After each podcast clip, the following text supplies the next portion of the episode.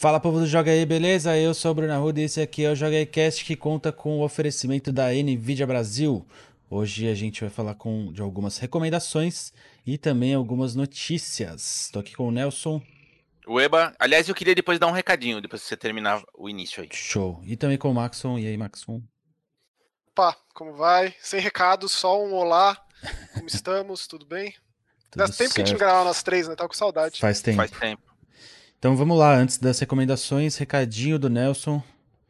É, só relembrando então, para quem já acompanha o canal há bastante tempo, a gente tinha dado uma pausinha por N razões, mas enfim, aí a gente estava dando uma reformulada nas ideias, uh, até porque o YouTube é um lugar complicado, é, aliás, é mais complicado do que parece, a saber, o canal continua não monetizado, porque aparentemente a gente, ainda vive no, no século 20 idos de 1900, porque eu estou esperando uma bendita carta que não chega nunca, e aí acumulou o fato de o Correio ter estado em greve por um período gigantesco, então agora, a, além do fato da demora natural, tem que esperar o Correio colocar tudo em ordem. Isso. Por Faz tempo que eu não espero uma carta.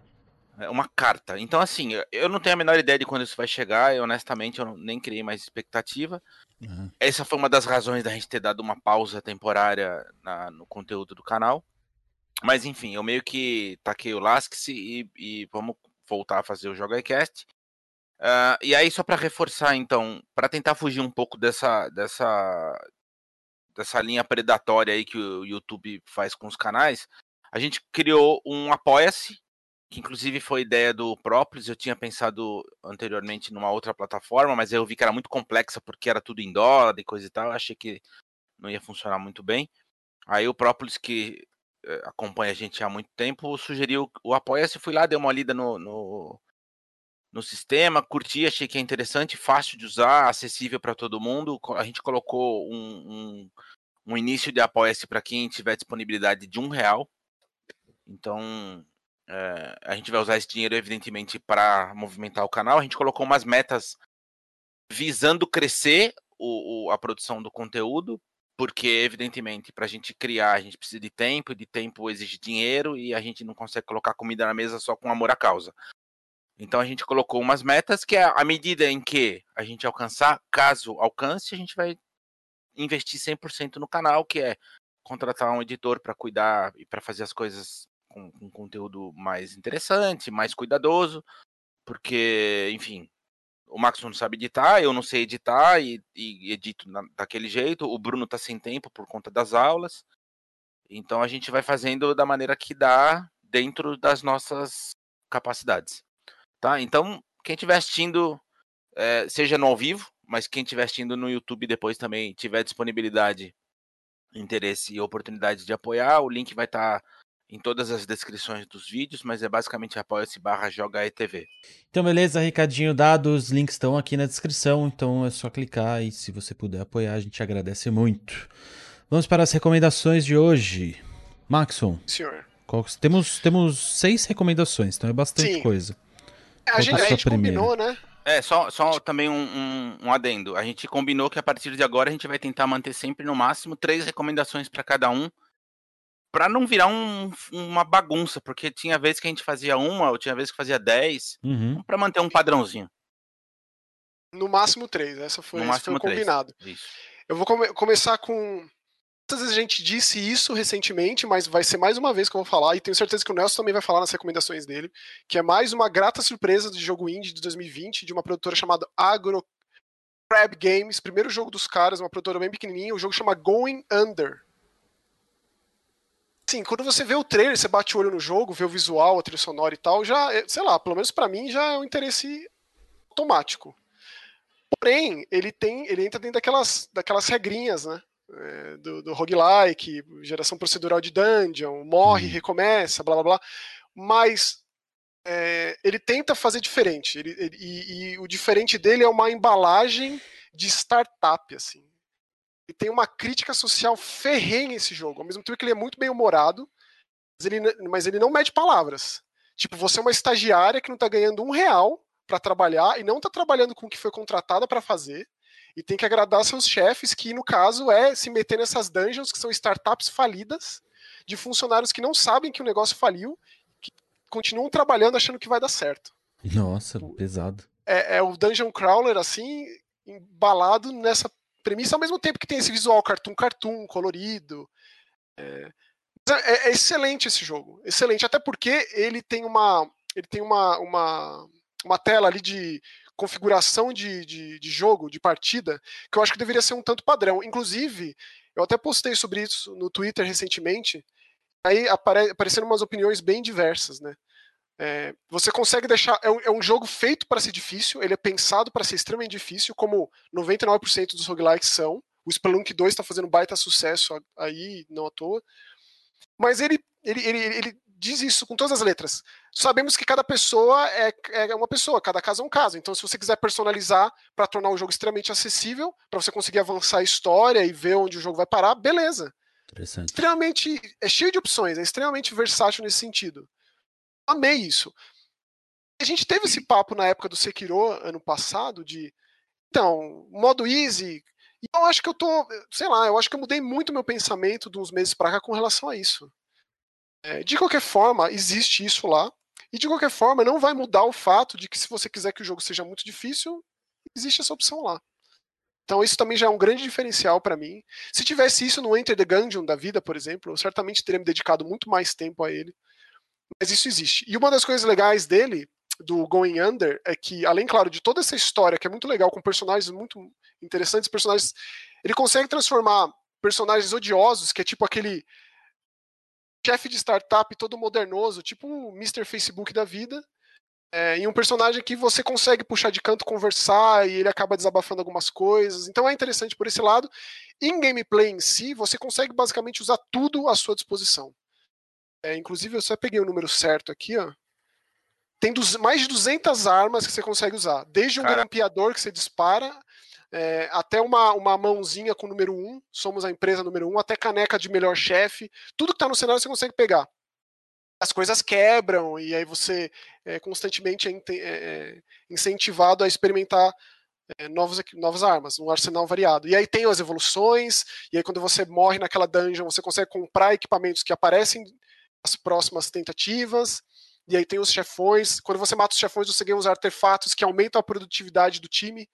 É, essa startup que você faz parte, ela, é, ela vende uma bebida que pode que, que serve para tudo. Eles querem criar é, é, a alimentação definitiva, que mata todas as suas, suas, necessidades fisiológicas. Tipo, basicamente essa é a proposta. O... Assim, é muito, muito legal esse jogo, Going Under. Muito, muito mesmo. Deixa eu fazer um comentário sobre esse lance do, da acessibilidade de dificuldade. O que vocês acham que as empresas podem fazer é, porque, por exemplo, qual que eu acho que é o maior. É... Na verdade, não só o maior, o único problema que a gente tem quando tem essa acessibilidade toda é quando o jornalista vai fazer a sua análise.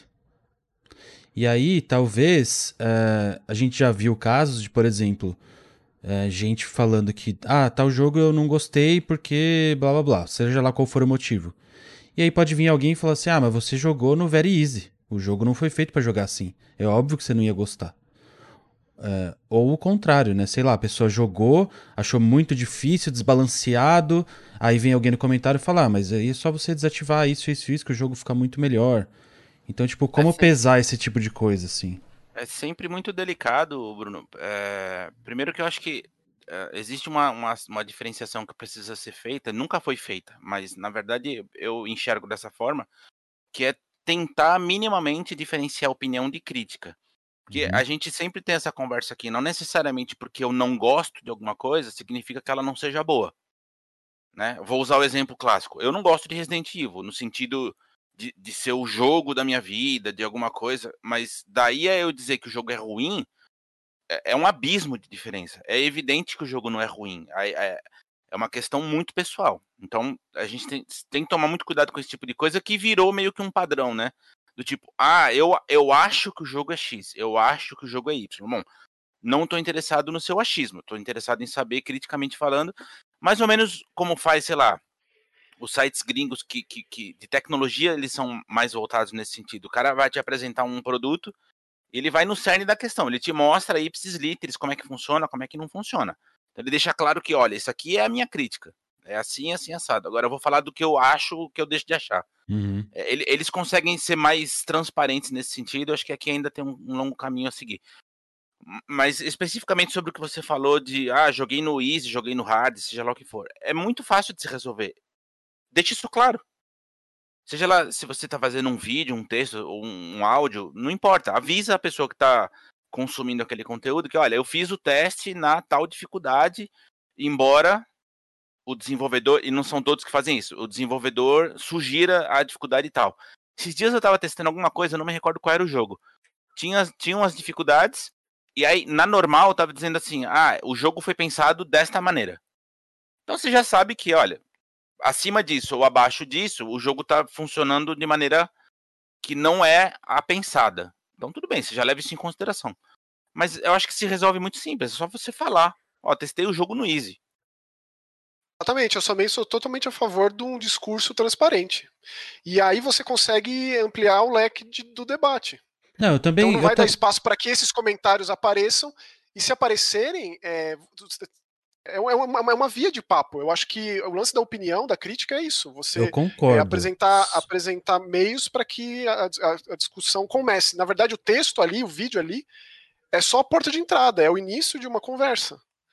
Ah, eu acho que você está fazendo isso, você está expondo sua opinião, não é só por expor a sua opinião, é porque você quer saber o outro lado também. Não, eu concordo, tá eu concordo. Mas ultimamente a gente tem visto que uh, a pessoa que vai fazer análise, ela não só tem que fazer análise, como ela é obrigada a jogar muitíssimo bem, como ela é obrigada a jogar 800 horas do jogo, como uh, pessoas que já declararam que jogaram X jogo no Easy são ridicularizadas e memizadas aí até hoje. É, mas isso tem muito mais a ver com a pessoa que consome o conteúdo é, que sim, quem produz. Sim, sim, e sim. aí também eu penso que falta um pouco de transparência nesse sentido.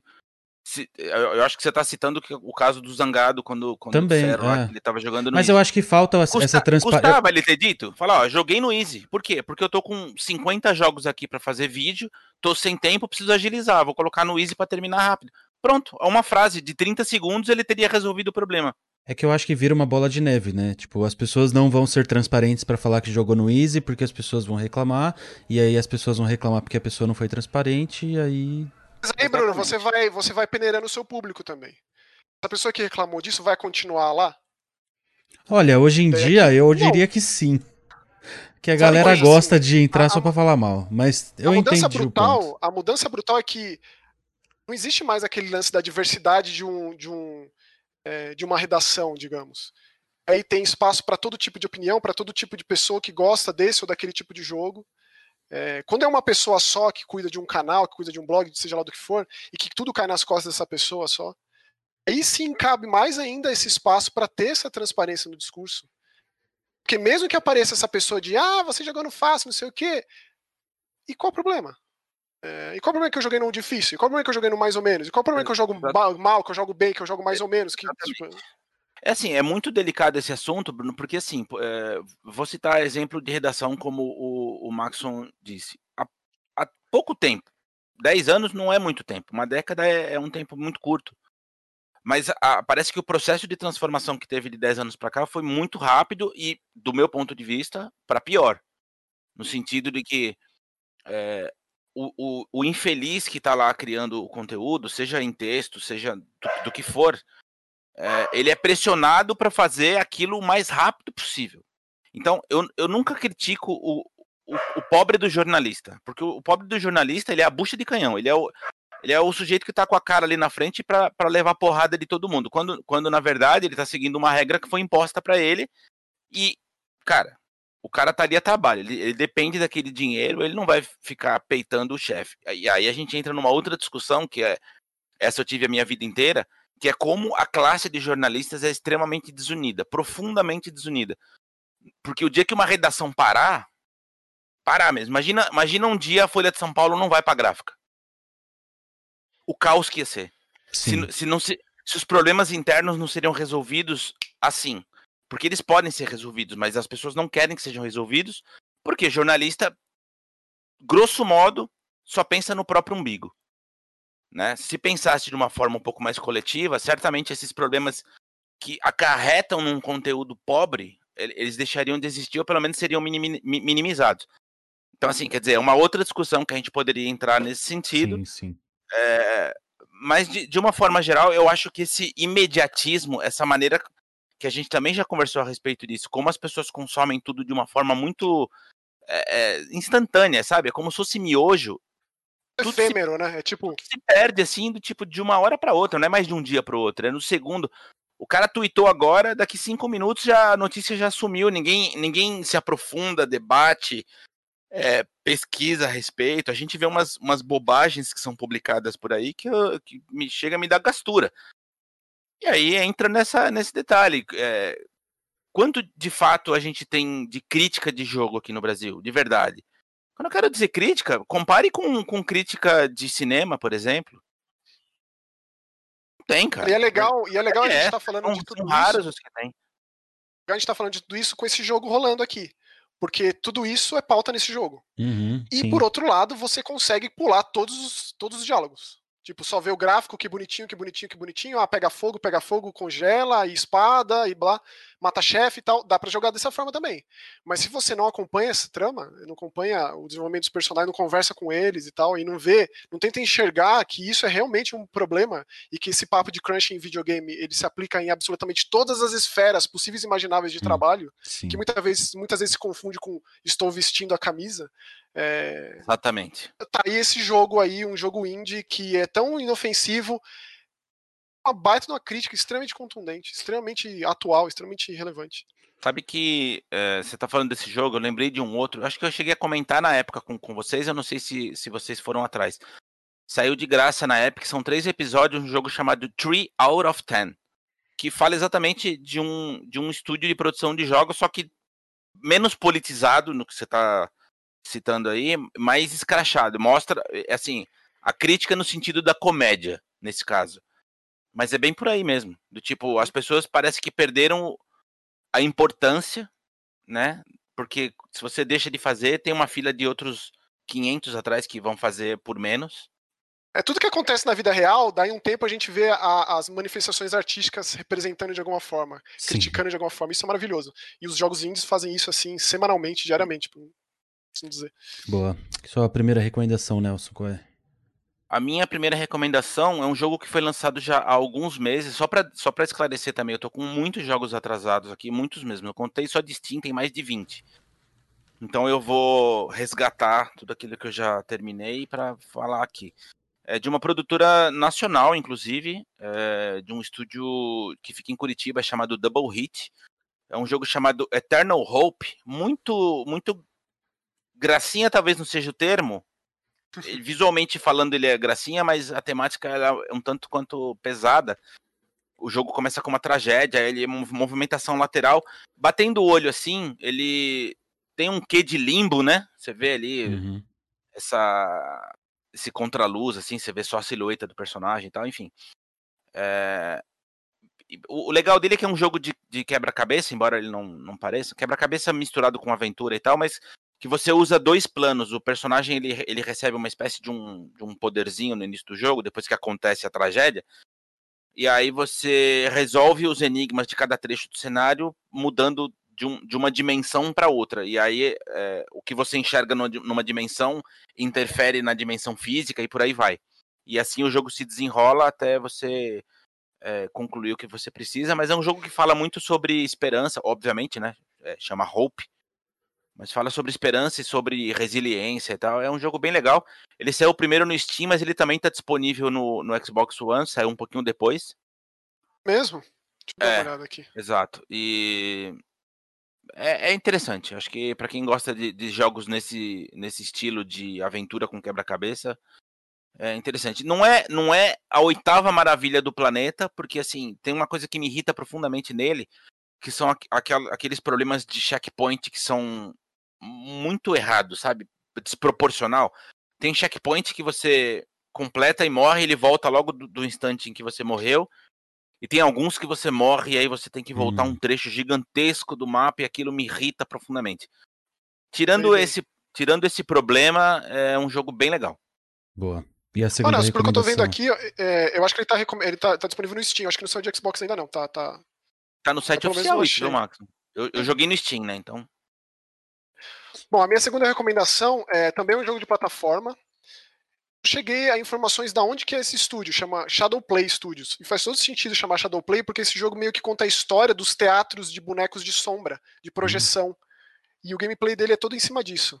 Você é como se fosse uma bonequinha mesmo desses teatros. Inclusive tem até a haste e tal, de tudo que é móvel no cenário, tudo movimentado através dessas hastes. E começa a história sendo contada na Indonésia. Essa como menina, chama? ela chama Projection First Light. E disponível em todas as plataformas. Saiu recentemente, acho que essa semana, semana passada. Ele é daqueles que contam uma história sem palavras, nem ditas nem escritas assim. Tem uns balãozinhos às vezes, mas começando na cidade, a menina está indo para o colégio, ela vai perseguindo uma borboleta, ela causa o caos na cidade. E aí, conforme ela vai chegando próximo dessa borboleta, ela vai entrando numa outra realidade, mais fantástica, assim, de briga de tribos, uma coisa mais que não tem nada a ver com essa realidade de cidade grande, de colégio dela, comum. Ela fica de castigo porque é, ela causa um acidente na cidade, no carro de um taxista e tal.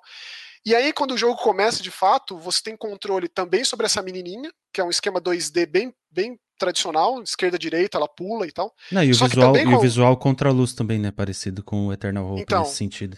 Ele brinca com a sombra, né? Dá pra ver que tem um lance de perspectiva ali com a sombra. Aí que é o lance. Quando o jogo realmente começa, você tem controle sobre um feixe de luz. Com a alavanca da direita, ou na lógica da direita, você controla esse feixe de luz e você cria plataformas com as sombras. Hum. Que é o grande lance do jogo.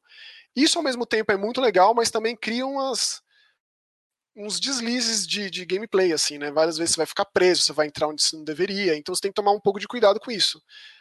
Não sei se está previsto um patch ou por eu ter jogado antes do, lançamento do jogo, isso vai ser melhorado depois, mas é a coisa mais legal mesmo, é o grande diferencial. A gente tem jogos de 2D que tem esses grandes diferenciais.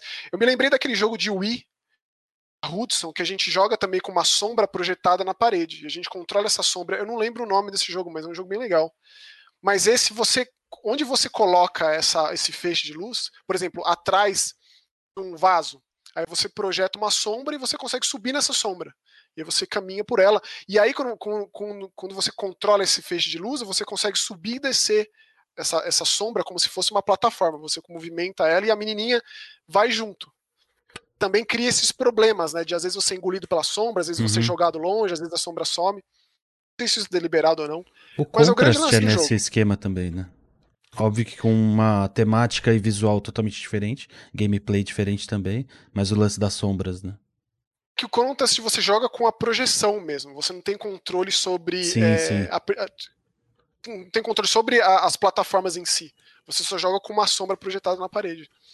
Mas eu, eu, é bem legal esse jogo. É, ele está disponível, inclusive, na Apple Arcade, inclusive para mobile também. Imagino que ele deva funcionar. Como ele é simples, né? Ele tem uma estética bem estilizada, mas ele é de proposta simples, deve funcionar bem em qualquer lugar, inclusive é, numa tela de toque, deve ser ainda mais fácil controlar a, a, o feixe de luz ao mesmo tempo que você controla a menininha. Uhum. Fazer essas duas coisas, e tem partes do jogo vai ficando mais difícil, tem partes que você precisa controlar as duas coisas ao mesmo tempo. É, jogar no Switch, por exemplo, e na tela ali, tocar a tela e controlar, deve, deve ficar mais fácil com as sequências então. Recomendo Nossa. bastante, bem legal. Boa. E a sua, Nelson? A minha é de um jogo uh, musical barra hack and slash que chama No Straight Roads. Ele também foi lançado há um certo tempo e, na verdade, chegou para tudo que é plataforma. Tem para Play 4, Switch, eu joguei no Steam, mas acho que tem no Xbox também. É, Xbox. Tem, né? É um jogo de ação 3D, então com, com porradaria que mescla momentos de, de ritmo musical e é muito legal porque assim, embora visualmente falando ele tenha essa cara bem, bem alegrona e tal, ele é extremamente politizado. Ele usa, ele usa esse artifício da, das músicas para falar sobre uma essa cidade que chama Vinyl City, se não me engano. Ela Legal. foi tomada por uma por uma corporação que é justamente a No Straight Roads, que é o, o NSR, e eles eles meio que instituem um, um controle eh, totalitário nessa cidade e eles banem o rock and roll. Hum. E aí você, você, controla, você controla dois personagens, que é a menininha que é a guitarrista e o cara que é baterista. Você pode alternar entre qualquer um dos dois a qualquer instante, mas ele, o jogo permite modo co-op local também. E aí, uh, cada chefe você encara um ritmo musical diferente. Não tem o, tem o DJ, tem o cara do rap, por aí vai. até você chegar na, na Tatiana, que é a líder da corporação, que odeia rock and roll e coisa e tal. Mas, mas enfim, contado tudo isso, o lance do jogo é que ele fala sobre é, regimes totalitários, sobre é, é, o fato de tirar, tirar a liberdade das pessoas, censura, é, a massificação de ideias e por aí vai. Então, assim, é um jogo. Me surpreendeu nesse sentido. Assim, além de ser muito divertido de jogar, muito divertido de jogar, principalmente se você gosta de, de, de ritmo musical, porque ele é muito, muito interessante nesse sentido. Ele tem umas, uns lances que não, é só, não são só de você ficar tocando a tecla no tempo exato, mas tem um lance de você mudar de faixa e saber que tipo de poder usar em que momento. É, é muito legal, ele é divertidíssimo. Além da trilha ser muito legal também, porque é uma trilha original bem, bem diversificada.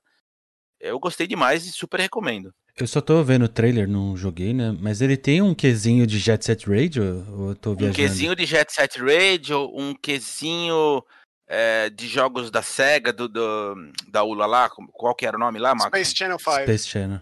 Do Space Channel 5, porque tem um lance de você é, meio que repetir alguns movimentos, enfim. É, ele, ele, ele, ele se inspira em alguns desses jogos mais antigos. É muito legal, é muito, muito criativo, muito bem feito e é uma delícia de jogar. O Dreamcast não é inspiração para todo mundo, olha, tá, tem uma coisa de muito errado acontecendo, viu? Honestamente, assim. Não, legal mesmo. Eu tô muito interessado nesse jogo, desde fiquei, sempre. Fiquei bem curioso. Atrás dele. Muito bom. Bem. Sua última, Maxon. Ó, a minha última é um, um twin stick shooter bem diferente dos convencionais. É, até porque tipo, ele, ele, ele, tem uma realidade de steampunk, assim, é, começo do século passado, ele chama Bartlow's Dread Machine. É, e o presidente dos Estados Unidos foi sequestrado por anarquistas satanistas. Essa é a proposta. E dentro dessa máquina, a gente precisa resgatar ele.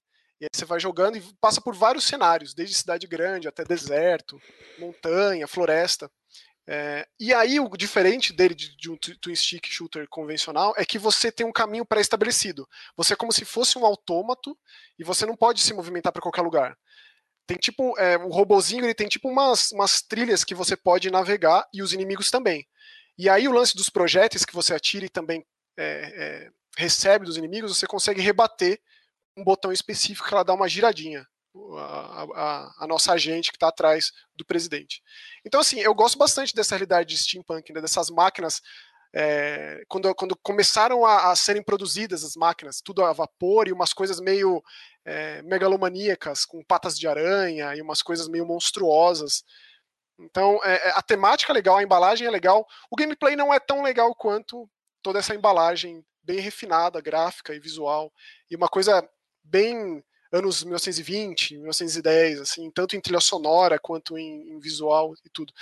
Conforme você vai passando de fase, você consegue é, comprar coisas, comprar um chapéu que te dá um, uma capacidade diferente, ou um sobretudo que você consegue carregar mais armas, ou então uma, uma pistola, um revólver, uma escopeta. Você consegue melhorar seu arsenal com o dinheiro que você recolhe é, dos inimigos, dos anarquistas satanistas que você vai destruindo pelo caminho. Uhum.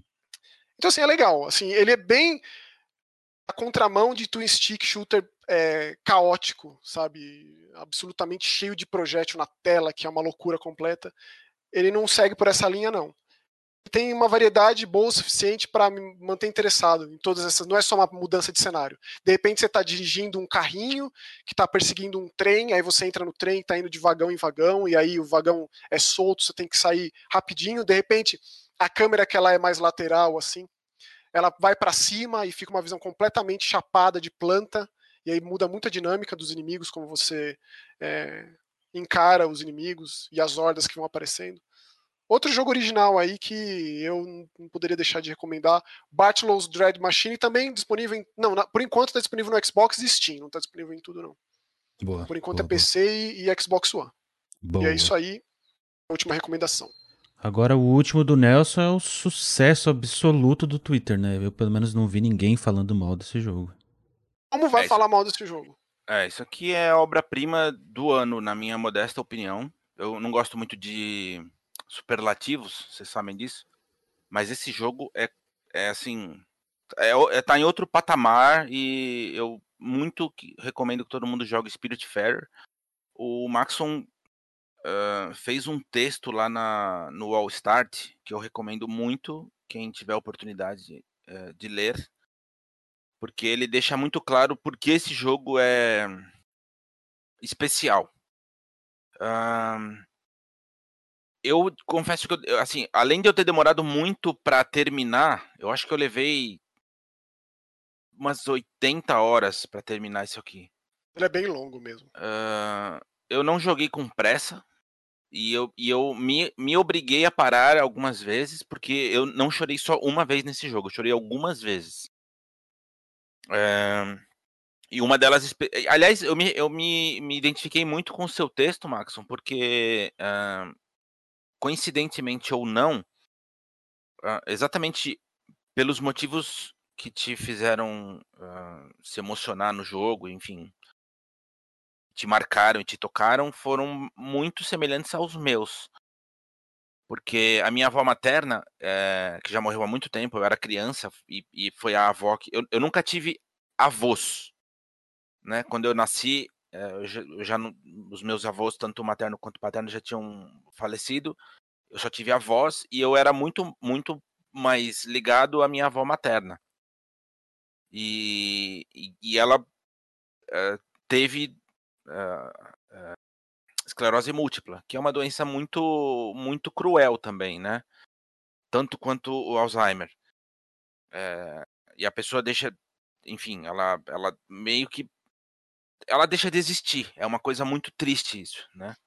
Porque a pessoa perde a lembrança, ela não reconhece mais as pessoas, enfim, ela deixa de se reconhecer e aí você vê esse processo é muito, muito cruel. Embora eu fosse criança.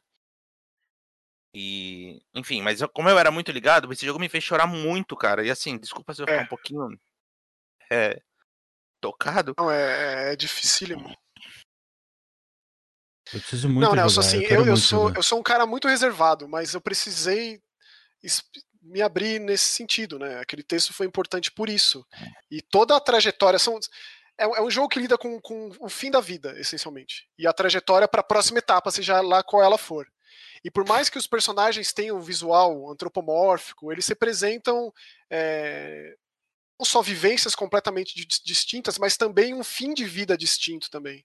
Como, por exemplo, essa personagem Alice, que ela, já, ela chega lá uma ouriça, ouriço toda vovozinha e tal.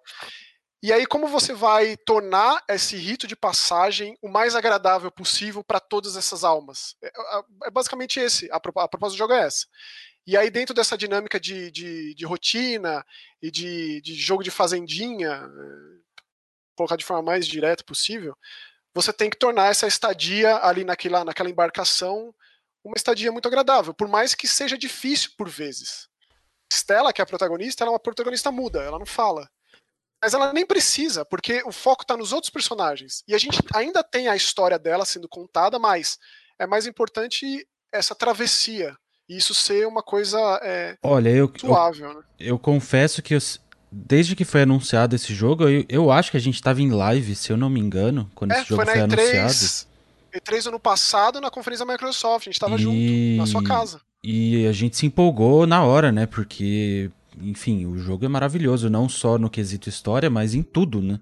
Movimentação é, dos personagens, desenho, é, tudo, ele, ele tudo é muito. À mão, a animação é, é, é, um absurdo de bonita. É o jogo Agora... novo da Flower, né? Os caras, os caras do Sundered, os caras do Jotun, os caras têm. Então, tipo, um dos motivos para eu não ter começado ainda, na verdade, o único motivo é justamente esse lado emocional que é o que, eu, que é o que, por exemplo, me fez não assistir até hoje Túmulo dos Vagalumes, é o que me fez é, protelar o máximo para assistir Viva.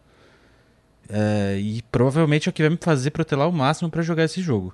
Esse jogo, assim, você tem que jogar em, em doses homeopáticas. A menos, é evidente que, que ele não vai funcionar igual para todo mundo, porque não é assim sim, que obras sim. de arte funcionam, né? Sem dúvida para cada pessoa, de acordo com o seu filtro, com a tua vivência, ele vai, ele vai te é, tocar de alguma forma. Para mim foi, foi muito por conta disso.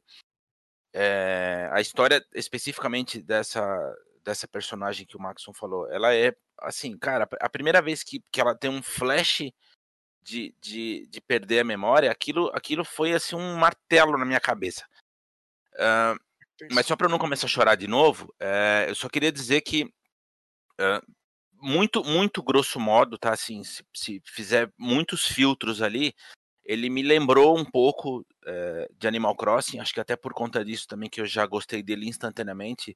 Não só o fato de, de você ter uh, personagens animais, né? Que vindos do, do Animal Crossing seriam os seus vizinhos, mas porque ele, ele meio que trata desse lance de sociabilização, de você ter que, é, de uma forma ou de outra, tentar tornar a vivência dessas pessoas que vivem com você agradável, é, sem conflitos, e achei isso muito legal. E aí ele, ele pega tudo aquilo que o Animal Crossing tem, que é muito mais complexo, que, que são muito mais exigentes, e, e torna extremamente acessível. Pelo trailer é, aqui, todo esse lance de fazer a socialização com os outros personagens é, é via minigame, é isso?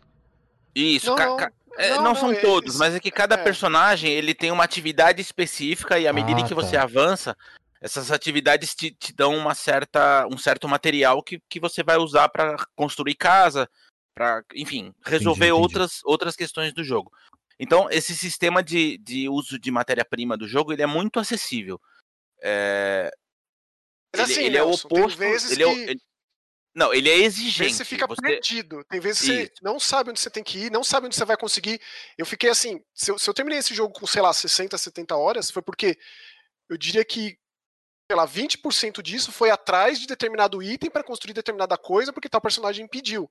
Isso pode ser um impeditivo também. Isso pode ser uma problemática também. Tem gente que não gosta de fazer esse tipo de coisa. Por mais que ele seja, ele tenha toda essa história, tem uma proposta diferenciada, ele na cerne, ele é isso que você precisa fazer. Não, então, mas o, próprio, mas o, próprio, jogo, se a pessoa é, não, não for muito impaciente, o próprio jogo ele, ele te dá algumas dicas do tipo, é, sei lá, você tem que falar com o personagem tal que tá em tal lugar. Aí você abre o mapa, o, mapa não é tão, tão amistoso também quanto outros jogos, por exemplo, ele, ele não te dá logo de cara os, os nomes dos lugares, você tem que colocar o cursor em cima para saber onde são esses, esses pontos que você precisa viajar. Então, exige um pouco de atenção, mas não é nada que, pelo menos para mim, não foi alguma coisa que vai te travar, entendeu? Não é como um point and click que não te dá absolutamente nenhuma orientação e se vira nos 30.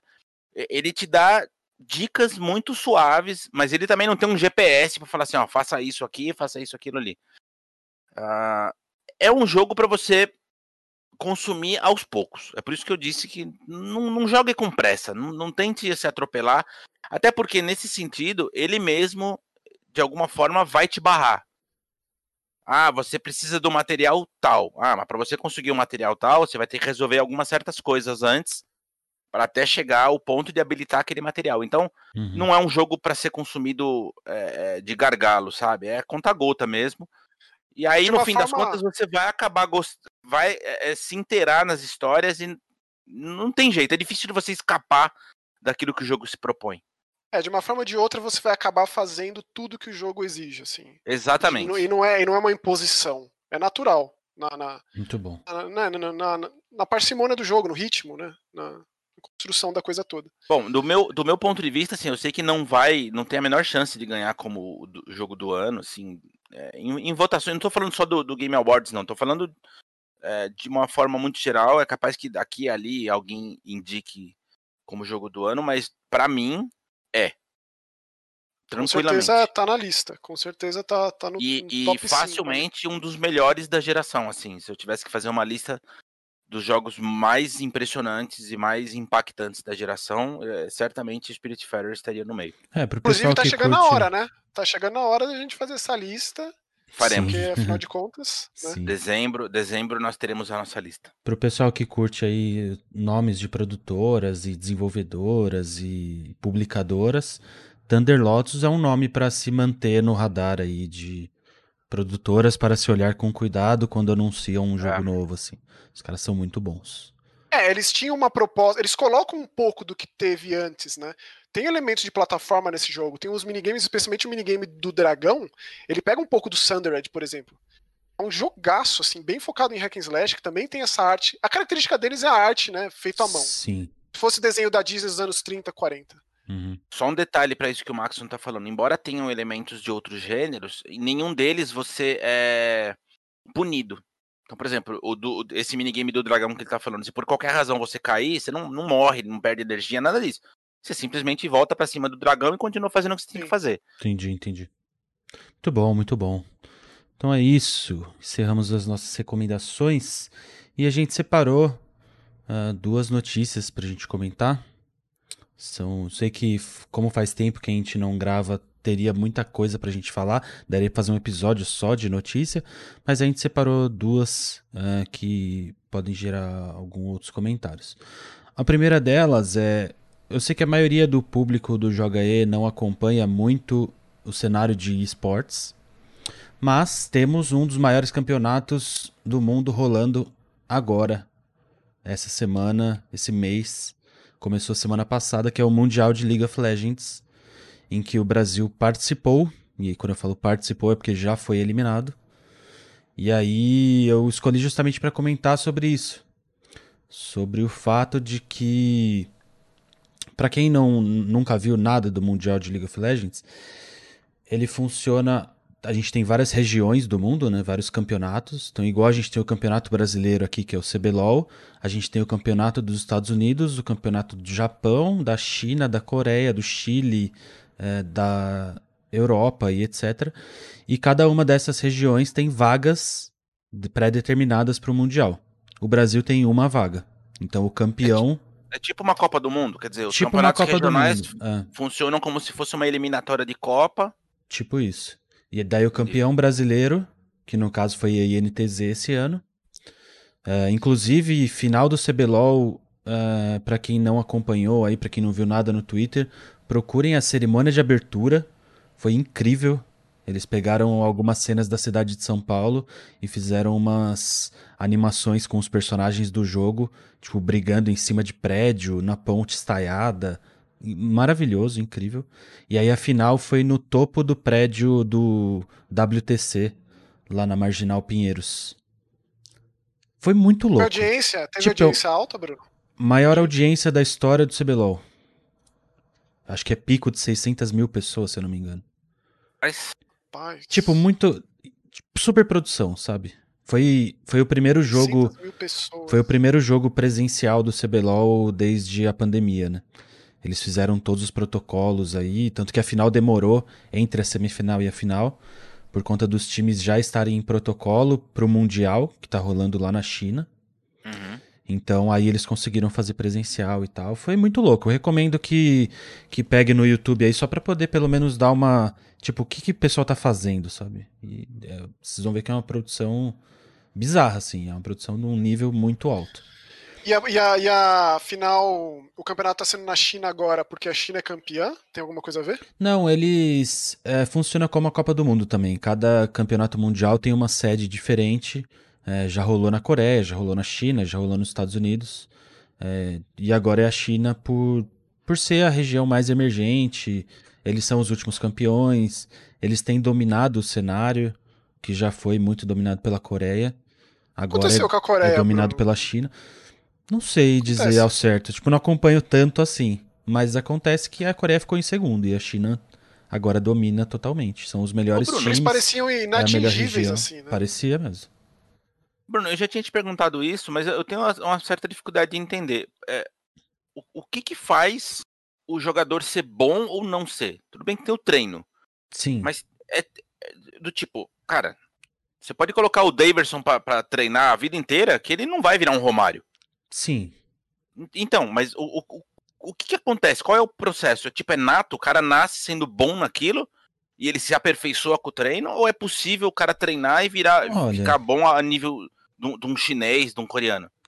Eu diria que é possível treinar o suficiente para chegar nesse nível. É, o que o que tem se gerado de discussão entre as pessoas que eu sigo, a, galera que é tipo 100% voltada ao esportes, é que o Brasil sofre de alguns problemas é, com relação à comunidade do jogo e com relação ao jogador profissional. Porque eles e são. Quais seriam esses problemas? É, eles são jogadores profissionais de fato, né? Carteira assinada, salário, assim como qualquer outro esportista ah. de qualquer outro time. E o que a galera tem tem levado essa discussão para frente é da falta de comprometimento desses jogadores, é, da falta de empenho para se tornar jogadores melhores. Não, mas é, aí é um pouco essa, do que a essa, gente. Essa discussão vai, vai, vai fundo, então, né? Porque, Sim, por porque... exemplo, então onde, onde é que entra a gerência do time nessa história? Exato, mas aí também é outro dos problemas que, que a galera reclama e vira e mexe tem algum escândalo envolvido aí. Tipo, recentemente surgiu um. Era um time de tipo série C, eu acho, alguma coisa assim. Tipo, a gente tem várias séries aqui no Brasil, uhum. né? Da série B para baixo é meio amador o esquema, mas era um tipo um time que mantinha os jogadores na garagem da casa deles. E aí, tipo, eles estavam com o salário atrasado, e aí mal tinha água para tomar banho. Tipo, sabe esse tipo de coisa? Eu consigo fazer um paralelo muito grande entre o cenário de LoL e o cenário de futebol. Eu não sei se é porque eu tô muito ligado ao futebol e eu sempre acompanhei, mas, por exemplo, as discussões que a gente tem quando o Brasil vai para uma Copa do Mundo e perde, uhum. eu vejo que são muito parecidas, assim. Por exemplo, ah, mas o Ronaldinho tinha tudo para ser o melhor jogador da história, mas ele não queria, ele não queria treinar, ele não queria se dedicar o suficiente. Ah, o Romário poderia ser o maior jogador de todos os tempos, mas o Romário queria ir para praia jogar futebol, ele não queria ir para o CT treinar. Não, então, mas aí você está falando de situações muito extremas. Sim. O, o Romário ganhou bola de ouro. Sim, sem dúvida. Né? Mas ele, entra... ele, é, ele é uma exceção, do tipo, Sim. nunca mais vai aparecer outro Romário. Sim, sem dúvida. Mas a gente pode trazer para esferas menores, né? De jogadores. O Romário que... é tudo isso mesmo? Sim. Não, ele é. Rapaz. Mas, por Era, exemplo. Né? Não, não deixou de ser faz tempo. Jogadores que surgem. Uh, por exemplo, você pega um ganso, um pato, uhum. um sei lá, surge no Santos todo ano um novo Neymar. E fica aí, só na promessa. E fica só na promessa. É o que acaba sendo o cenário de LoL no Brasil, na minha opinião, pelo menos. A gente tem. Uh... E aí acontece um lance também que eu não sei. Eu não sei se é uma falta de. E eu não tenho conhecimento suficiente para saber se os times chineses fazem isso, por exemplo. Mas o, os times brasileiros sofrem de um mal muito claro. E é muito claro, assim que é o mal psicológico. Os jogadores brasileiros não têm psicológico para jogar campeonatos grandes. Não conseguem, não tem como. Tipo, ficar que claro. Que a de, de... O que, a galera de Counter-Strike consegue? Então, não sei. Não sei o que se passa. Então, tipo, mas precisa, precisa, ver a estrutura dos times de Counter-Strike, é, né, Max? De teria que rolar. Teria não que rolar são os um... mesmos times? Tem os mesmos nomes, não tem? Alguns. Não é, o mesmo, o mesmo time tem, tem grupo de não sei o quê, não tem, não tem isso? Sim, sim, mas não são. não é uma, uma regra, assim. Mas, tipo, você assiste os jogos da NTZ, eu assisti todos. Tipo, os jogos foram 5 da manhã, 6 da manhã, eu acordei e vi. E, por exemplo, o primeiro jogo da NTZ, a gente pegou o time, time espanhol, chamado Mad Lions, que é muito bom também. Tipo, é um time ah, eu ia falar sobre o, o processo do, do, Mundial, né? A gente se classificou, mas como o Brasil é uma região emergente, digamos assim, tipo, não é relevante para o cenário mundial, uhum. a gente entra como se fosse uma pré-Libertadores. Tá. Então a gente tem um grupo com quatro times, e aí quem sair desse grupo vai para a fase de grupo do campeonato mesmo. Então... Nossa, Bruno, mas você disse que não é relevante, mas tem, mas tem um, um, um cuidado aqui, uma dedicação tão grande por parte da Riot aqui no Brasil de fazer isso ser, Sim. e ainda assim não chegou nisso? No quesito audiência, a gente chama das maiores do mundo. No quesito títulos e representatividade dos jogadores, é, a gente chama das piores do mundo. Tô entendendo o que o Bruno tá falando. Pelo jeito, o negócio aqui ainda é, é pensando pelo lado dos times, é um lance meio de oba-oba ainda. Não tem uma Sim. profissionalização, é, tipo, um campeonato espanhol de futebol, por exemplo. Exato. Mas aí eu vou, eu vou chegar lá. Eu, eu sei que tá meio longo, mas. Eu... Nossa, eu tô meio perdido, na verdade. Tá, eu, eu, vou chegar tô, nesse ponto tô, aí. Tô, tô, tentando, tô tentando. Então, por exemplo, a gente chegou nesse pré-campeonato. Aí a gente enfrentou uhum. a Mad Lions, que é um time espanhol, muito bom. Uhum. A gente enfrentou a Team Liquid, que é tipo um dos maiores times de esporte do mundo. Uhum. Eles, eles têm várias categorias, igual o Maxon falou, eles são dos Estados Unidos. E a gente enfrentou um time chamado Velocity, alguma coisa do tipo. Esqueci o nome deles, mas são um time turco. Uhum. Era pelo menos pro Brasil é, tentar ficar em terceiro no grupo, não era para sermos os últimos. Na lógica. Na lógica era para disputar o segundo lugar com a Mad Lions. Uhum. Pelo menos o que os analistas falaram é que são times equivalentes. A primeira partida a gente jogou com a Mad Lions e foi até que razoavelmente bem, embora tenha perdido. Mas você via na cara dos jogadores, e aí durante a transmissão aparece o rostinho de cada um deles ali, né? O nervosismo absurdo, assim, ó, de tipo, pessoa tremendo, pessoa com a cara rígida, sabe? Esse tipo de coisa. Então, isso, isso tem a ver com o fato do cara estar no Mundial ou o fato de ele ter a pressão de ir bem no Mundial? Ah, com certeza a pressão de ir bem no Mundial, eu acho. Porque o Brasil só foi pra fase de grupos uma vez na história. A gente só chegou na fase de grupos uma vez. E a gente nunca passou da fase de grupos. Que isso, gente? Então, então é quer tipo... dizer, o, o, Brasil em LoL é, é, sei lá, tipo uma Jamaica no, no, futebol. Ali não, Jamaica até que vai bem, vai, é tipo um Wales do futebol. É, é um, é um qualquer seleção aí que, sei lá, até participa da Copa, sabe? As pega a Suíça. Sabe, participa da Copa lá, mas Entendi. tá lá. Só tapa buraco mesmo. Tipo, vai jogar Brasil e Suíça. Brasil é favorito. Vai jogar Alemanha e Suíça. Alemanha é favorito. E aí isso acaba acontecendo no LoL. Mas, sei lá, eu acho que não é questão de gameplay, eu não acho que é questão dos jogadores serem ruins. Eu realmente não acho isso. Embora eu vi alguns comentários no Twitter de especialistas falando esse tipo de coisa. Mas na minha visão não é isso. Eu acho que é muito mais um cuidado psicológico e de organização do que qualquer outra coisa. Mas aí, voltando ao que o nosso falou, só para eu encerrar, que ele falou, ah, não é tipo um campeonato espanhol, que é mais organizado, é mais tipo uma CBF, que é meio zona, né, para quem manja de futebol. No ano que vem, a Riot Brasil vai fazer igual algumas ligas do mundo já fizeram, que é o sistema de franquias, que é como funciona a NBA, como funciona a NFL, que é o time compra a sua vaga, aí você aumenta o número de times na Série A, né? e deixa de ter rebaixamento, algumas Só que tem diversas regras para os times se manterem com a vaga comprada, né? Então o time tem que atingir é, tais patamares é, que antes não eram exigidos. Eu li uma matéria sobre isso, era um valor altíssimo, né? 2 milhões de reais, uma coisa assim? É, 4 milhões e meio cada vaga. 4 milhões e meio, que beleza. Nossa. E eles vão vender 10 vagas, que é o que foi divulgado até agora, né? Então Dá para ter uma noção aí do valor envolvido. Mas e o Brasil tem condição de se manter nesses patamares? Tem, porque os times têm muita grana, né? Tipo, grana não é o problema. Por exemplo, a gente tem um time que estava na Série B até agora, é, e a gente não sabe as franquias, quais são os times que vão comprar as franquias e tal. Mas, por exemplo, a gente tem o time da Avan, que estava na segunda divisão. A Avan da, do velho da Avan mesmo, das lojas Avan aí. E, tipo, tem um dinheiro absurdo envolvido. Absurdo. Então, tipo, eu acho que dinheiro não é um problema.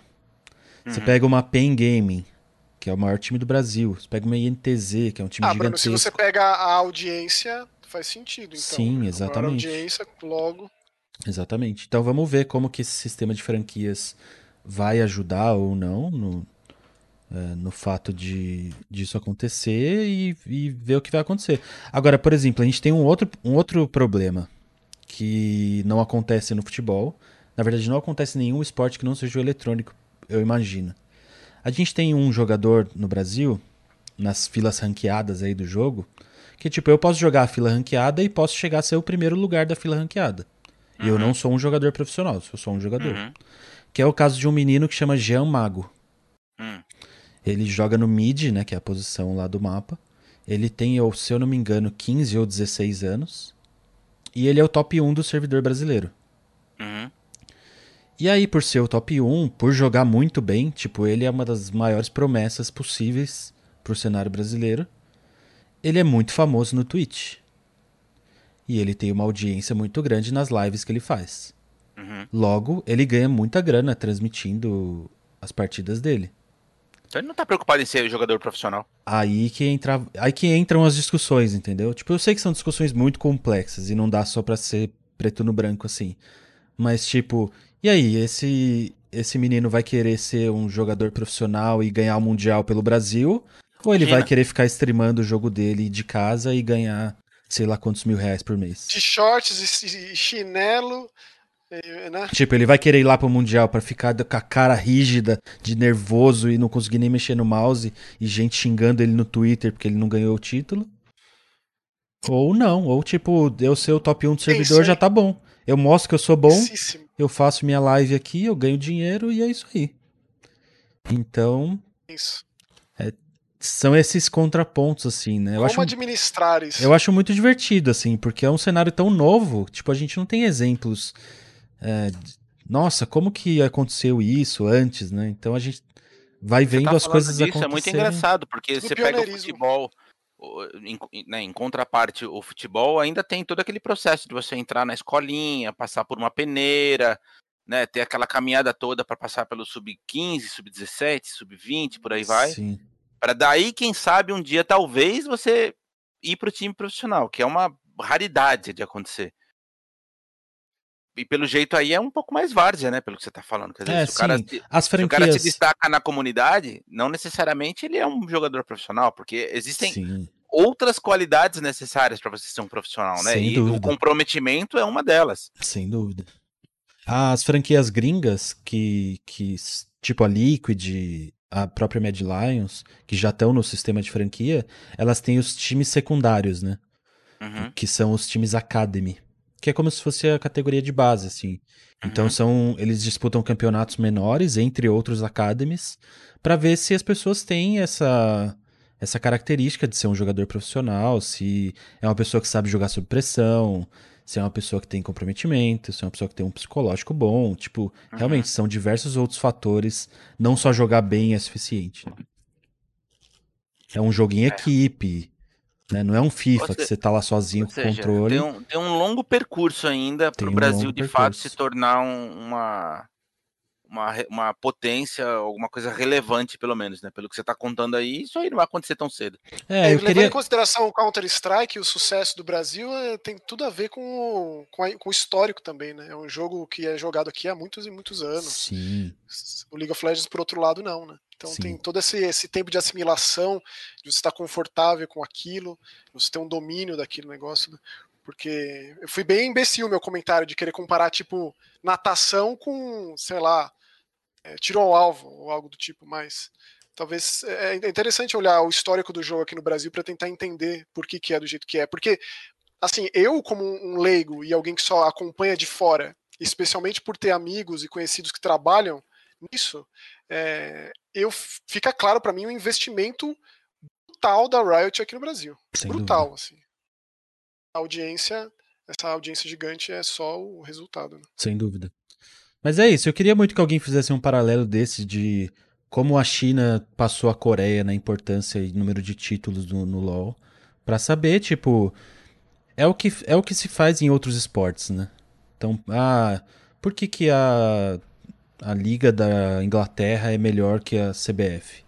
Aí é, os especialistas têm lá os seus motivos, X, Y, Z, e eu ainda não vejo isso no esporte. Talvez por Chamar ser uma coisa. Talvez por ser uma coisa muito nova, né? Mas é legal, eu toparia fazer um podcast com o Guerra pra, pra gente poder discutir sobre isso. Chamar ele. Com certeza tem muita coisa para falar. Beleza? Então, de Beleza. LOL é isso, mas eu, eu, gostaria de fazer esse podcast, eu acho que seria interessante. Por ser um tema tão novo assim, né? Ah, eu gostaria de participar para entender, para questionar não, não, mesmo. Não. Eu sou a Glória Pires total nesse caso, já coloca alguém aqui muito mais. Não. Mas é um tema muito novo mesmo. Não, eu também não entendo, Max, mas eu tenho curiosidade de, de saber, principalmente por esse, por esse viés da, do profissionalismo, não, sabe? Então, é, já é muito importante. Eu já não tenho isso. Eu já não tenho nem pro esporte de forma geral. É. então, você consegue traduzir, né? Você consegue fazer esses paralelismos com o futebol. Eu já não tô entendendo absolutamente nada do que a gente tá falando faz meia hora. E eu não vejo a hora da gente mudar de assunto. Essencialmente é isso. Ai, Deus. Então vamos mudar de assunto, vamos para os, o segundo tema que a gente escolheu para comentar nas notícias aqui, que é a compra da Bethesda pela Microsoft pela bagatela de 7 bilhões e meio de dólares. E aí a compra, na verdade a compra não foi da Bethesda, né? Por mais que as pessoas noticiaram dessa forma por ser o nome mais famoso, né? Mas a compra foi da ZeniMax, que é a holding da Bethesda e de tantos outros estúdios envolvidos aí. Então, sei lá, no pacotão aí deve ter vindo oito, nove estúdios, se eu não me engano. Estúdios, estúdios como a id Software, como uh, a que fez. Só, só, só nisso. Só, só para a frase aí, para pra pensar. É, exatamente. É muito. É muito grande, né? E aí. Assim, na minha cabeça, o Shinji Mikami agora é funcionário do Bill Gates, assim. É, é. Tipo, basicamente. É tá lá no, tá lá no Meets, né? Sabe o Meets, que é o tipo o Zoom da Microsoft? Tá o Shinji Mikami, arroba Microsoft, e ele pode mandar uma mensagem pro. Sei lá, quem que é o outro agora que tá também. Tem tanta Não, gente ele lá no fim agora. De ano, no fim de ano, assim, com a camisa do Windows 10, assim, com a bebida na mão ali no Exatamente. Mandando... É, mas, mas agora vocês estão brincando, mas agora eles são obrigados a usar o Meet mesmo, que é aquela é. porcaria lá. Mandando mensagem, mandando um hi pra Hera, assim, né? Ah, Fazendo pesquisa no Hi, guys. Né? É. E é isso, eu vi. Eu, na verdade, o que eu queria comentar mesmo, eu acho que a galera deve ter visto notícias o suficiente, mas eu queria comentar o fato de que eu. O, o preço a se pagar por, ser, por não ser cego na internet tem sido muito alto ultimamente. Né? E aí eu vi pessoas no Twitter tendo a cara de pau, e aí para mim é só cara de pau mesmo, tem que ter muita cara de pau para falar que, tipo, nossa, tava na hora de alguém comprar Bethesda mesmo, só tá fazendo jogo ruim. É, Ou gente falando, batata, né? nossa, não acredito, não pagou tudo isso. A Bethesda nem, nem, nem vale tudo isso. Aquela história que eu sempre falo, meu filho, manda um currículo lá, entendeu? Se candidata à vaga de, de diretor comercial ou de é, sei lá do que e, e, assume o posto. Já que você entende Mas é tudo. Mas é assim, de, Bruno, de... não é a Bethesda, é espaço em branco. Ah, é a Exa exato. Ah, sim, é verdade, verdade, Isso. verdade. É o preenche aqui, né? A, a, cartolina de canetinha já tá escrita. Exatamente. Cara, foi a mesma coisa. É, é bom você falar isso, porque eu também vi comentário, inclusive em vídeo, de youtuber famoso falando: Ah, mas agora a EA faz parte do Game Pass. Ah, mas ninguém liga pra EA. Você tá de sacanagem, mano. Tá de não, mas é, o, né? é o argumento que a internet abraça, cara, infelizmente. Mas, é. olha, eu, eu vou. Eu preciso abrir um parênteses, cara, é, é difícil. A gente vive uma época do achismo que, que é a coisa mais. Assim. É, não é. Chamar de estapafúrdio é pouco. Porque a pessoa, de novo, ela tira a, a conclusão dela, que ela tirou em qualquer momento do dia, enfim. E aí ela, ela generaliza como se aquilo tivesse sido feito uma pesquisa global.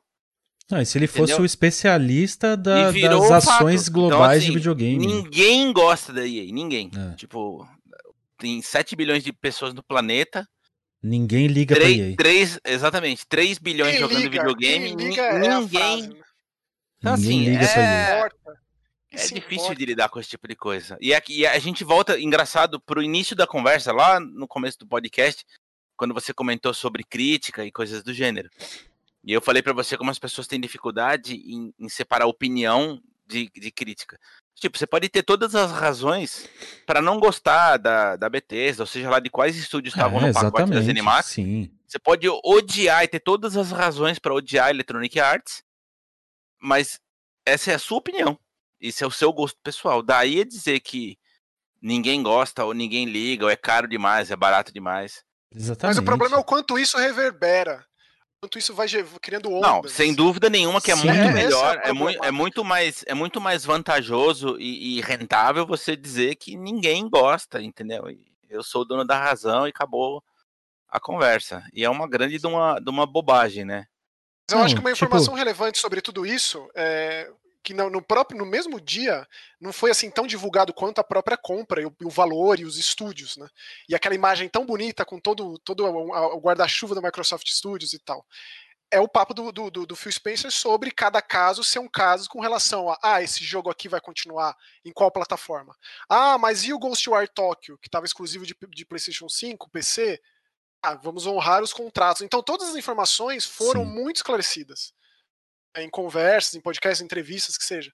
Então, assim, é, lá no dia ficou tudo muito claro. Ah, o Doom, próximo Doom, Doom Eternal 2, vai sair para qual console? Vamos analisar caso a caso, para é, deixar que, tudo claro, né? O que eu sempre acho muito engraçado nesses, nesses analistas especialistas de Twitter e de internet, enfim, é, é que eles, eles, eles pensam no, no, no, íntimo deles que a empresa X, Y, Z, ou seja a Microsoft, a Sony, a Nintendo, seja lá quem for, põe o nome aqui, né? É. É, elas, elas atuam para ele. Não, e tipo, de forma, nossa, a Bethesda, a Bethesda de forma altruísta. comprada né? para mim. É. Não, filho, é, os caras, veja, eles compraram porque eles vão encher o rabo de fazer dinheiro. Seja vendendo jogo para PlayStation 5, para Nintendo Switch, para Steam, para Epic Store, ou seja lá por que diabo for. Tipo, Minecraft tá aí vendendo horrores para seja lá qual plataforma for, e o dinheiro e foi... tá indo pro, pro mesmo bolso foi quando começou tudo isso, né? Digo, de uma forma assim faraônica, né? sim, né? Assim, sim. megalomaníaca, foi na compra da Mojang, que, claro, foi algo gigantesco, mas na época não foi uma coisa assim tão badalada quanto ah, tá comprando a Inexile, ah, tá comprando é, é, a, a um push, Double né? Fine. Double Fine, o estúdio lá do, do Happy Feel, etc, etc. Mas, né, foi, faz parte não, e, e, isso que o Nelson falou também, as, a, as pessoas acham que essas megacorporações elas são totalmente altruístas. Isso, exatamente. Humanitárias e que, isso. tipo, que absurdo. Agora quer dizer então que o meu PlayStation 5 não vai ter Doom? Ah, a Microsoft não pode fazer isso comigo. A compra filantrópica, né? A compra filantrópica, é. Não, imagina, imagina na reunião, né? Ligou o Phil Spencer lá no Meet, chamou o Satya Nadella. Ô, Pete. Ah. Falou, ó, eu tava vendo, tava dando uma olhada aqui na minha lista de compra, tem umas empresas aí que eu acho que a galera vai amar se a gente comprar. Todo é. mundo vai ficar felizão. É. É assim que, é feita, vou, vou... é assim que é feito o cálculo, né? Falar, acho que eu vou pagar 7 é, bilhões é? e meio de dólares para é. deixar o Twitter feliz. Trending Exatamente. Topics, com certeza é trending topics aqui. Essa aqui, ó. Ai, engraçado mano. Isso. Mas enfim, voltando ao, ao tema da conversa, é, eu fiquei chocado talvez seja uma palavra forte, mas não, muito surpreso, cara, porque sejamos francos, né? É, é um do nada. É, uma, é um mamute nada, comprando outro, né? É. Não, foi do nada, é muita coisa, é muito dinheiro. Não, você pensa, é... tipo, o Nelson fez um paralelo no dia lá com a compra da, da Disney com a, Sim. com a Marvel. Quando a Disney comprou a Marvel, não foi uma quantia tão grande de dinheiro. Obviamente que eu ainda acho que. 4 bilhões, né, Bruno? não, não é, sim, mas tipo, é quase o dobro, né? Exatamente. Se a gente levar em consideração que a Marvel tava meio mal das pernas na época, não é o caso da Zenimax. Não, acho ergueu a Marvel e acho que é. deve, ter, deve ter, sei lá, um filme e meio já deve ter pago. Ah, né? sim, sem dúvida, sem dúvida nenhuma. Como que é? A Lucas Arts, a Lucas Filmes e a Marvel da. Um não, a Lucas, a Lucas Filmes foi outra compra. Sim, a Lucasfilmes e a Marvel juntas dá, dá um Foram pouco oito. mais do que isso, as Animax. Isso, isso. Exatamente. É, o negócio é, é, é. assim, não tem como Mas assim, isso. você pega a quantidade de subsidiárias que vieram no pacotão aí, como a própria Bethesda, Arcane Studios, id Software, Machine Games, a Tango, lá de, de Tóquio, a própria Zenimax Online Studios, que é do Elder Scrolls Online. Scroll que é gigantesco também. Tem é, quase 3 milhões de pessoas por mês ativas no jogo. É, o que para mim é mais, mais importante nessa história toda, o pessoal, por exemplo, esqueceu que quando a Microsoft comprou a Havoc, né, aquela engine que é da Microsoft. Física. É, você né? para pra pensar na parte técnica que envolve todos esses estúdios aí, só a id Soft, é, ID, né? O pessoal fala ID Soft. ID, ID, é, ID, ID, mesmo. ID, é. É, cara, esses caras podem resolver aí uma tonelada de problemas de outros estúdios. Porque eles são muito bons, né, em termos de performance, em tirar o máximo que o hardware tem. O que precisa acontecer agora é justamente essa comunicação se naturalizar, e isso leva tempo. Se sentirem confortáveis e tal, né? Porque recentemente a gente também teve aquela, aquele monte de notícia bombástica da 343 e da zona que é lá dentro, etc e tal. Então, para que essas coisas elas, elas, elas criem raízes é, e aí gera essa naturalidade de mandar um e-mail ali pro Pete Hines, não sei o que, não sei o que lá, uhum. ou Todd Howard, eu não sei. Leva tempo, né? Mas eu acho que a Bethesda já deve estar. Tá, a Bethesda tenta vender tão, tanto essa imagem aí de que se importa com seus funcionários, todo mundo feliz na, nas conferências e tal. É, mas sim, invariavelmente é o que vai acontecer daqui a uns anos. Essa, um contato mais próximo, uma aproximação entre todos os estúdios lá dentro.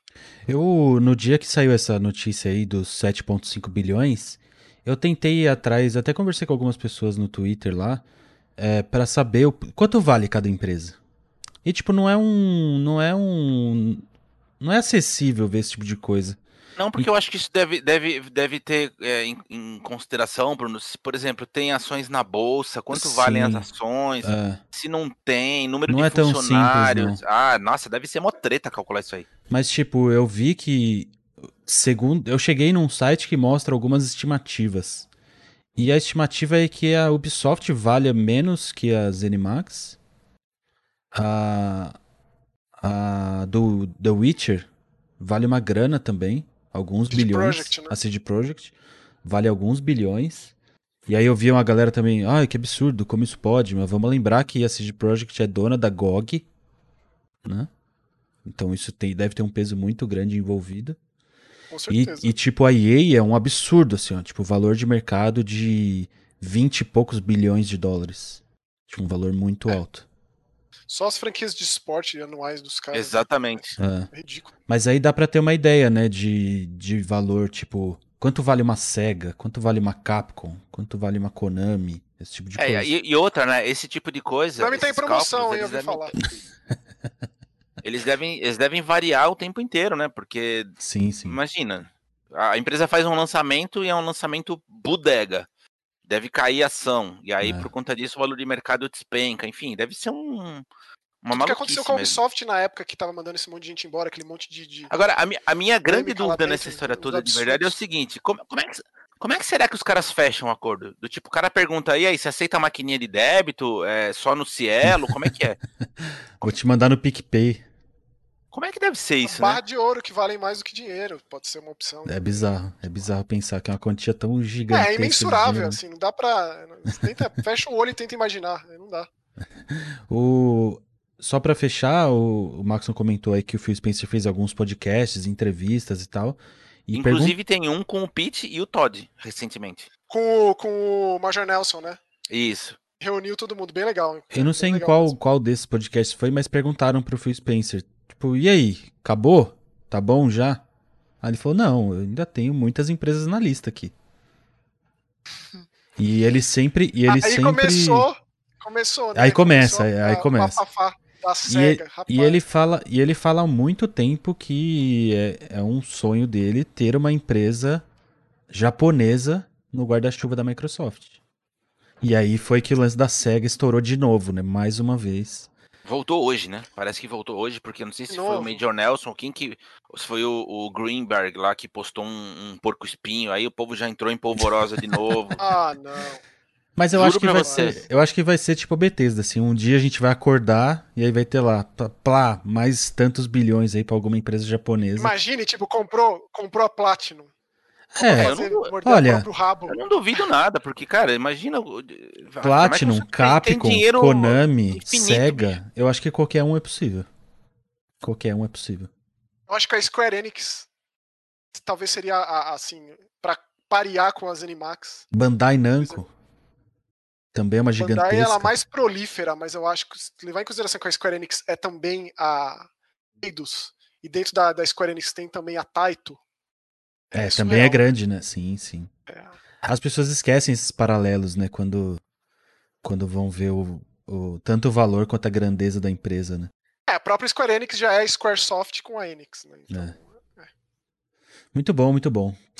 Então é isso para o programa de hoje. Eu acho que já deu um tempo absurdo. A gente falou, vamos gravar só 45 minutos, lembra, né? Nossa, né? Já tem uns trocentas horas. Acho que já deu uma hora Esses e vinte. É. Mas tudo Senhor. bem, fazia tempo que a gente não se reunia. A gente transmitiu essa gravação lá no Twitch do Joga E. Então já obrigado a todo mundo que está aí acompanhando ao vivo. E aí, se você quiser acompanhar também, entra lá no Twitch, só escrever Joga E TV. E aí já segue lá para você ser notificado quando a gente for fazer a próxima gravação. Ou entra no Twitter aí, segue, vai no Discord, que a gente sempre tá avisando quando vão rolar as próximas. Beleza? Tentaremos, tentaremos manter uma periodicidade, né? Porque se rolar direto no Twitch, acho que é legal. Sim. Então é isso. A gente fica por aqui e até próximo vídeo. Falou. Valeu, tchau. Tchau.